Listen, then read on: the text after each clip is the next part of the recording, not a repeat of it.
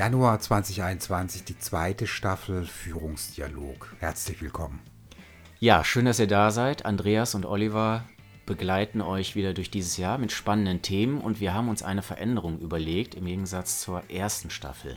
Wir waren ja letztes Jahr mit sozusagen in Corona reingestartet und haben diese ganzen Corona-Themen über das Jahr aufgegriffen und in Bezug zur Führung gesetzt. Und jetzt haben wir entschieden, wir machen es anders. Genau, wir leben mit Corona jetzt seit einem Jahr und das wird uns auch weiter begleiten. Wir wollen den Fokus nicht mehr drauf setzen, sondern wir wollen Themen ansprechen, die für Führung relevant sind, die wir beide als relevant betrachten und starten mit einem Thema heute, das da heißt Führungsreife.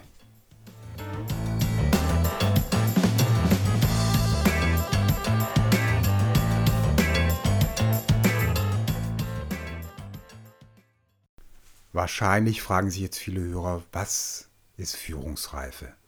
Und ich glaube, da braucht es erstmal eine Erklärung, Oliver. Was ist denn Führungsreife? Ja, ich habe mir gedacht, assoziativ, mir sind sofort viele Dinge in den Kopf gekommen, die erstmal was mit Reifung und Reife zu tun haben. Also ich würde den Begriff oder das Wort Reife mal entkoppeln wollen von Führung zunächst. Ich habe äh, Analogien gehabt zum Thema Wein. Also Wein reift unterschiedlich lange, wie andere Getränke auch, in Eichenfässern und bekommt dadurch eine besondere Note, eine bestimmte Qualität, eine Tiefe. Also die Weinfreunde, ich bin kein großer Weinfreund, aber Weinfreunde können sich ja sehr blumig und sehr sprachgewaltig zum Thema Reife auch ausdrücken. Da gibt es viele Nuancen in der Reife. Im Naturraum ähm, begegnet uns Reife ganz viel. Also die Natur wechselt im Laufe der Jahreszeiten sozusagen ihr Antlitz. Obst reift, Gemüse reift, alles hat seine Reifezeit sozusagen, muss dann auch geerntet werden. Wenn es nicht geerntet wird, dann ist es auch drüber. Und eine Assoziation, die ich noch hatte, ist das Thema mittlere Reife, also Schulbildung. Wir alle haben Bildung durchlaufen und haben unterschiedliche Abschlüsse erworben. Und früher gab es diesen Begriff der mittleren Reife also Realschulabschluss nach Klasse 10a, 10b. Und von dem Begriff hat man sich inter interessanterweise wieder gelöst. Also der ist, äh, der ist weg sozusagen aus dem Sprachgebrauch. Und trotzdem steht er ja für etwas, dass die Menschen, die sozusagen damals oder heute mittlere Reife, Realschulabschluss, Hauptschulabschluss erwerben, einen gewissen Grad an, an, an Wachstum und vor allen Dingen an, an Fachausbildung ähm, mitbekommen haben. Das waren so meine ersten Assoziationen zur Reife. Es gab ja auch die allgemeine Hochschulreife, steht sogar noch auf meinem Abi-Zeugnis. Ähm, und vielleicht, was mir spontan einfällt, vielleicht auch als Unterscheidung, ist der Begriff Entwicklung. Also Entwicklung als Reifeprozess versus Entwicklung als Lernprozess. Also wo man Entwicklung stärker von Lernen abgrenzen kann. Also Lernen im Sinn von mehr Wissen, mehr Methodenwissen, mehr Information. Und Reife hat eher mit innerer Transformation zu tun. Sehr schön, ein sehr schöner Übergang, wie ich finde, weil wir nähern uns jetzt dem Feld der Entwicklungspsychologie. Also, dass es mehr darum geht, nochmal zu verstehen, wie wir uns auch weiterentwickeln können und wo es uns hinziehen kann, wenn wir sozusagen auch mh, hm, verstehen, was uns ausmacht was vielleicht wichtig ist für uns selber, aber auch die Menschen, die wir begleiten, also im Sinne von Führung. Und dafür braucht es auf jeden Fall besondere Erfahrungsräume, Entwicklungsräume und vor allen Dingen auch Rückkopplung. Also ich brauche den Austausch, Erfahrungswerte, die mir gespiegelt werden dann durch andere Menschen. Und ja, ich finde, vielleicht reicht es erstmal an der Stelle. Ja, ich würde gerne noch einen Satz ergänzen, um es ganz rund zu machen, denn die Frage ist ja auch, welche Konsequenzen hat Reife. Und in Bezug auf Führung verändert sich die Führungswirkung. Also unterschiedliche oder auch spätere Reifegrade führen zu einer anderen Wirkung in der Führung. Und unsere These ist, oder zumindest meine These, dass das bedeutungsvoll ist für Organisationen, die in der Zukunft resilient sein wollen.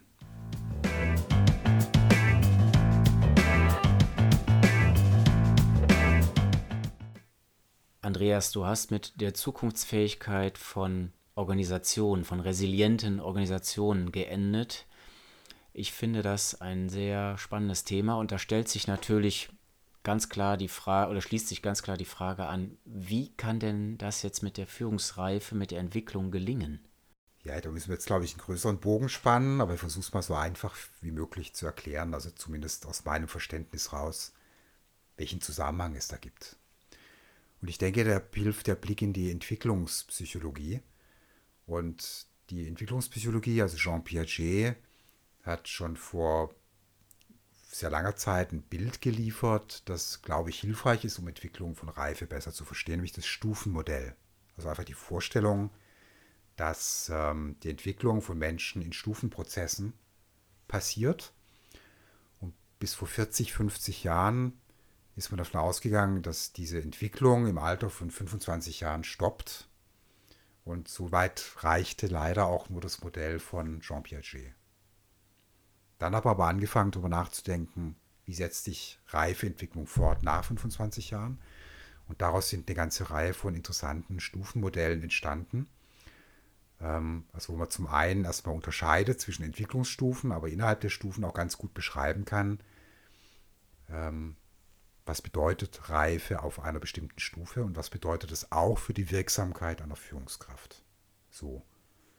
Um ein paar Namen zu nennen, also wir haben Jane Lovinger mit, mit der Ich-Entwicklung, wir haben Robert Keegan, Self-Development, Claire Graves, Moralentwicklung, dann später Spiral Dynamics, das ist, glaube ich, das bekannteste Stufenmodell inzwischen von Dan Beck. Und die sind auf eine Art alle unterschiedlich, auch in der Darstellung. Also da dann sozusagen äh, Kreise, die sich erweitern nach außen, haben so die Stufen, also das treppenartige Stufenmodell ersetzt inzwischen. Es gibt auch unterschiedliche Beschreibungen der Stufen, aber was diese Modelle alle gemeinsam haben. Übrigens auch das äh, Barrett Value Center, also das Stufenmodell von Richard Barrett, das schon ziemlich verbreitet ist in der, in der Wirtschaft. Was die alle gemeinsam haben, ist ähm, die Vorstellung, dass sich Reifeprozess, also Entwicklung, in, dass die in Stufen abläuft. Das ist der gemeinsame Nenner. Egal, ob man das jetzt als Stufen darstellt und dann von früheren und späteren Stufen spricht oder von Kreisen, also sozusagen Kreise, die sich nach außen ausweiten. Das ist eigentlich egal, sondern entscheidend ist diese Definition nach, nach Stufen und die Abgrenzung nach Stufen. Das ist der gemeinsame Nenner. Vielleicht können wir da mal versuchen, mit einem Praxisbeispiel anzudocken. Nehmen wir mal ein Start-up, was gegründet wurde von vier oder fünf Personen die gleichzeitig als Inhaber, Geschäftsführer, operative Umsetzung, kreativer Geist, Marketier und so weiter unterwegs sind. Und die sind damit sehr erfolgreich, ne, weil ähm, sie allen Invest, die DNA, äh, ihre Kultur, Werte, das stimmt alles. Und sie haben da ein, eine, einen Kern getroffen, auch in der Gesellschaft, und damit sind sie erfolgreich. Was dazu führt, dass ihre Angebote, ihre Leistungen, ihre Produkte stärker nachgefragt werden und sie merken, dass zusätzliche Anforderungen, nämlich an Aufgaben, äh, jetzt auf sie zukommen. Und sie haben die ersten Schritte getan, haben mehr Mitarbeiter eingestellt. Und jetzt merken sie, in der Form, wie wir jetzt miteinander gearbeitet haben als Organisation, ähm, wir brauchen eine Veränderung, wir brauchen na, vielleicht eine etwas andere Struktur, wir brauchen vielleicht mehr Stabilität. Es wird komplexer und wir wollen trotzdem beweglich bleiben. So, und an dieser Schwelle geht es ja darum zu überlegen, was ist der nächste Schritt? Was brauche ich eigentlich jetzt, damit ich als Führungskraft in meiner Rolle weiter wachse, weil ich habe vielleicht demnächst fünf Mitarbeiter zu führen. Wie sieht der Bereich aus? Wie wollen wir das machen? Ne? Und ähm, diesen Schritt äh, zu gehen, also da die nächste sozusagen Reifestufe halt auch zu entwickeln als Führungskraft, wäre jetzt die Aufgabe. Schönes Beispiel, das Startup. Das ist tatsächlich ein Punkt, an dem viele Startups scheitern. Also wo es darum geht, so die, die, diese Anfangskultur des einfach Machens und Experimentierens und zu überführen in mehr Stabilität. Und das hinzubekommen, das hängt tatsächlich sehr stark auch von der Bereitschaft des Gründers ab, sich mitzuentwickeln mit der Organisation. Da kann man aber jedem direkt eine Befürchtung nehmen, nämlich es geht in diesem Stufenmodell nicht darum, dass eine spätere Stufe die Stufe davor ablöst, sondern man kann sich das vorstellen wie ein dauerhafter Integrationsprozess. Das heißt, frühere Stufen unserer Entwicklung bleiben erhalten, weil sie integriert werden in spätere Stufen. Also tatsächlich wie in so, einem, so einer Art Weitungsprozess. Ja, das wären jetzt die Kreise aus ein paar Stufenmodellen. Und die Kreise werden weiter und die früheren Kreise werden integriert in diesem äußeren Kreis. Es geht also nichts verloren, aber wir erweitern unsere sozusagen unseren Blick auf die Welt, das ist wie ein Weitungsprozess und sind dadurch in der Lage, eine größere Komplexität zu meistern. Und jetzt kann man sich umgekehrt fragen, okay, was heißt das für einen Konzern? Wenn wir jetzt mal vom Startup weggehen, gleiches Ding. Also auch da die Frage, welche nächster Entwicklungsschritt der Führung macht die nächste Entwicklung eines Konzerns möglich. Jetzt kommt die spannende Frage, wie kann das gelingen? Ist das rein kognitives Wissen, was ich mir da aneigne, um in die nächsten Stufen zu gelangen oder die nächsten Entwicklungsschritte als Führungskraft auch zu gelangen? Womit muss ich mich wirklich auseinandersetzen? Und was ist dabei hilfreich und, und unterstützt mich dabei? Und ich habe so das Gefühl, dass wir beide in eine ähnliche Richtung da auch tendieren, dass es wichtig ist, sozusagen diesen Grenzraum, wo ich vielleicht bislang mich bewege in einem, in einem Bereich, in dem ich mich wohlfühle, mit dem ich sehr erfolgreich bin, mit äh, Verhaltensstrategien und Denklogiken, Denkprozesse entwickelt habe, die mich bis zu diesem Punkt halt gut begleitet haben, nochmal zu schauen, was ist das denn, was mich vielleicht ein Stück weit auch in eine Verunsicherung bringt, in ein gewisses Risiko, eine gewisse Grenzüberschreitung, in der ich gefordert werde und in der ich auch anders nochmal mit meiner bisherigen Haltung, Einstellung, Denkweisen konfrontiert werde. Und da begebe ich mich in ein Feld, was vielleicht so mit Nebelfeldern noch so ein bisschen durchsetzt ist und ähm, wo ich vielleicht auch mal mit Widerständen konf konfrontiert werde oder auf blinde Flecken aufmerksam gemacht werde durch andere Menschen, in einer Seminarform, in einer Workshopform, auf jeden Fall in einer Auseinandersetzung, ähm, die mich einen Schritt weiterbringen und die mich zur Selbstreflexion nochmal äh, stärker an, äh, anleiten. Ähm, und diese Erfahrungsräume sozusagen, diese neuen Räume gilt es halt zu gestalten und zu entwickeln. Ja, ich glaube, das ist auch ein guter Punkt, nochmal zu unterscheiden zwischen Lernen und Entwickeln. Und es gibt ja diesen schönen Claim aus der Entwicklungsszene, äh, lernen sie noch oder entwickeln sie sich schon? Und die Unterscheidung ist ziemlich simpel. Also lernen wäre sozusagen more of the same. Das heißt, wir schaffen uns noch mehr Wissen drauf innerhalb einer Entwicklungsstufe. Also fachliches Wissen, Methodenwissen, akademischer Background, Führungskonzepte, Modelle, Organisationsmodelle. Ähm, aber darum geht es in der Entwicklung nicht, sondern es geht nicht um mehr Information, sondern um, um Transformation. Und Transformation bedeutet, dass wir unsere Handlungslogiken, also die Art und Weise, wie wir sozusagen unser Handeln innerlich begründen, verändern, und zwar grundlegend verändern. Als Beispiel, ich kann ja als Führungskraft, das wäre jetzt vielleicht das ganz klassische Ding, top-down führen. Das heißt, ich treffe Entscheidungen, ich sage, was zu tun ist, ich nehme in Anspruch, das beste Fachwissen zu haben. So.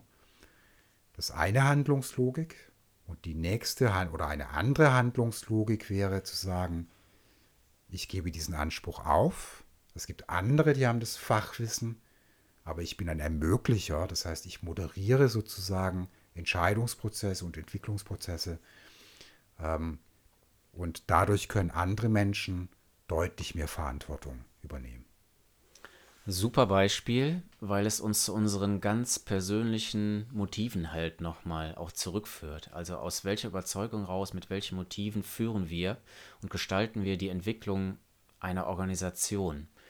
Und damit gilt es sich auseinanderzusetzen, weil es sein kann, dass sich da bestimmte Motive oder auch Werte ein Stück weit verschieben sollten, wenn nicht sogar müssen. Ich setze das mal in Klammer, um eine Form von Agilität, Beweglichkeit, Offenheit zu erreichen, damit Entwicklung stattfinden kann und ich mich den entsprechenden Rahmenbedingungen, die jetzt mein Startup oder aber mein Konzern vorfindet, in der Gesellschaft durch Marktveränderungen, durch Entwicklungen ähm, in der Gesellschaft, damit ich dort halt resilienter werde und anpassungsfähiger werde, das heißt beweglicher werde.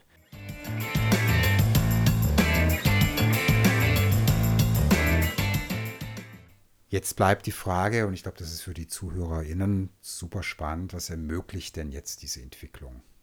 Wie kann man die Entwicklung unterstützen? Das ist eine Frage, die uns selbst gerade beschäftigt. Wir sind in der Vorbereitung eines Workshops. Erster Aufschlag ist im Juni zum Thema Führungswirkung. Und deswegen nochmal zusammengefasst, was ermöglicht Entwicklung, Oliver? Ja, einen Teil habe ich schon angeschnitten vorhin, aber ich versuche es nochmal für mich aus dem Bauch raus, ganz intuitiv aus meiner Berufs- und Lebensbiografie, bin jetzt auch nicht mehr der Jüngste, in ein paar Sätze zu fassen. Wir, uns ist wichtig, dass die Menschen Kontakt bekommen, wirklich zu Körper, Geist und Herz, dass wir mit den drei Bedingungen arbeiten. Also dass sozusagen alles, was wir tun in diesem Workshop, was auf persönliche Weiterentwicklung und Reife halt abzielt, ähm, dass wir Begegnungsräume und Erfahrungsräume auslösen. Und da geht es ganz einfach um unsere Identität als Mensch. Wenn wir reifen wollen als Führungskräfte, müssen wir uns mit unserer Identität auseinandersetzen. Und das bedeutet Auseinandersetzung natürlich zu den spezifischen Fragen, die uns im Kontext ähm, unseres Berufs, unserer Führung beschäftigen ganz klar, aber es geht immer um unsere Persönlichkeit, um unsere Identität. Und deswegen finde ich, ist es wichtig, dass wir sozusagen diese Bewegung, die da entstehen muss, auch in eine bestimmte Richtung verunsichern, also dass wir auf die Suche gehen nach Dingen, die uns auch verunsichern, weil wir merken, da braucht es vielleicht gerade die Veränderung, da habe ich einen Widerstand und wir wollen gerne uns diese Widerstände auch anschauen, um die ein Stück weit aufzulösen, dann kann Entwicklung stattfinden. Und da finde ich persönlich und Andreas, da sind wir auch einer Meinung, ist der Naturraum ein toller Ort, wo wir so wechseln können zwischen unterschiedlichen Erfahrungsräumen, Erfahrungswelten, Bestandteilen ähm, eines Workshops, die einfach ganz tolle neue Eindrücke schaffen und wo unheimlich viel Energie drin steckt. Und deswegen denken wir, ist auch das Format nicht auf zwei Tage begrenzt, sondern wir wollen uns als Gruppe drei bis vier Tage treffen, damit etwas entstehen kann und damit auch das Vertrauen entsteht, sich für bestimmte Dinge zu öffnen, die vielleicht sonst so nicht möglich sind. Und ergänzend, vielleicht als Bedingung für Entwicklung, zwei Punkte, ne, drei Punkte von mir. Der erste ist die Dringlichkeit. Es muss eine gewisse Dringlichkeit geben, mich zu entwickeln, also einen guten Grund für diesen Entwicklungsschritt. Und das zweite ist der erkennbare Nutzen für mich. Also auch der Nutzen für mich als Führungskraft oder als Organisation, warum dieser Entwicklungsschritt wertvoll ist. Das kann man jetzt direkt auf die Agilität beziehen. Ne? Ich finde es als Grundvoraussetzung gar nicht so schlecht zu sagen, hey, wir wollen oder wir brauchen mehr Beweglichkeit und Dynamik, mehr Agilität in der Organisation. Das macht die Dringlichkeit klar und wir können auch Nutzen ableiten. Und der dritte Punkt gibt ein sehr schönes Gedicht von Hermann Hesse, das heißt Stufen. Und ich möchte einfach vier Zeilen aus diesem Gedicht äh, zitieren, die mir sehr gut gefallen. Also Hermann Hesse schreibt, wir sollen heiter Raum um Raum durchschreiten, an keinem wie an einer Heimat hängen. Der Weltgeist will nicht fesseln uns und engen, er will uns Stuf um Stufe heben, weiten. Und das finde ich sind Zeilen, die nochmal sehr gut zum Ausdruck bringen, eigentlich steckt ein Entwicklungswunsch in uns. Also wir haben diesen Wunsch, oder vielleicht so eine Hauptmotivation im Leben, uns zu entwickeln. Und das hat Hermann Hesse, finde ich, in diesen Zeilen sehr schön zusammengefasst. Berührt mich sehr, finde ich sehr schön und kommt auch total unvorbereitet, habe ich nicht mehr mit gerechnet, zum Ende dieser Folge zum Thema Führungsreife. Ja, wir hoffen, ihr hattet zusammen eine gute Zeit mit uns in den knapp 20 Minuten. Und wir hören uns, und vielleicht sehen wir uns auch in der Realität in den nächsten Wochen wieder. Ich würde aber gerne nochmal auf das, den Workshop hinweisen, also der jetzt gerade in Planung ist. Äh, melden Sie sich gerne, wenn Sie Fragen dazu haben. Erster Aufschlag ist im Juni und der Veranstaltungsort wird im Allgäu sein, in, in Hindelang. Und dort wird es um das Thema Führungsreife gehen. Tschüss zusammen.